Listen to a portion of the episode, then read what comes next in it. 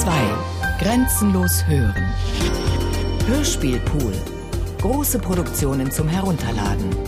Mehr Informationen unter www.bayern2.de.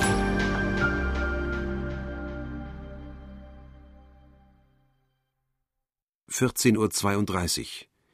Die vor über 75 Stunden begonnene Befragung Alina Singers an der polnischen Grenze dauert noch an.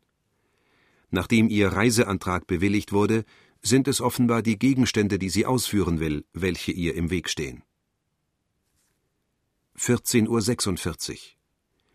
Wie aus der bisherigen Befragung der Kindertanzlehrerin Alina Singer hervorgeht, handelt es sich um ihren zweiten Ausreiseversuch. Der erste war 1959, zwei Jahre nach Aufhebung des in Polen geltenden Ausreiseverbots für Bürger jüdischer Herkunft. Damals scheiterte der Versuch, als Zollbeamte bei der Körperdurchsuchung eine Tasche mit Silberschmuck im Mantelfutter der Frau entdeckten. 15.15 Uhr. Zollbeamte unterstellen Alina Singer, nationale Kulturgüter aus dem Land ausführen zu wollen. Seit 14.47 Uhr beantwortet die Antragstellerin Fragen zu einer Mahagoni-Kommode.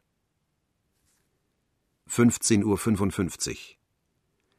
Das Relief, das sich über die vier Schubladen der Kommode erstreckt, stellt eine Art imaginäres Schnittmuster dar, soll Frau Singer zu Protokoll gegeben haben.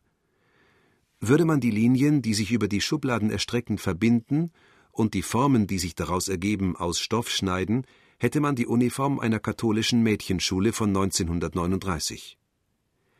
Aber die Linien lassen sich auch anders verbinden, und zwar so, dass sich daraus die Arbeitsuniform eines Dienstmädchens ergeben würde.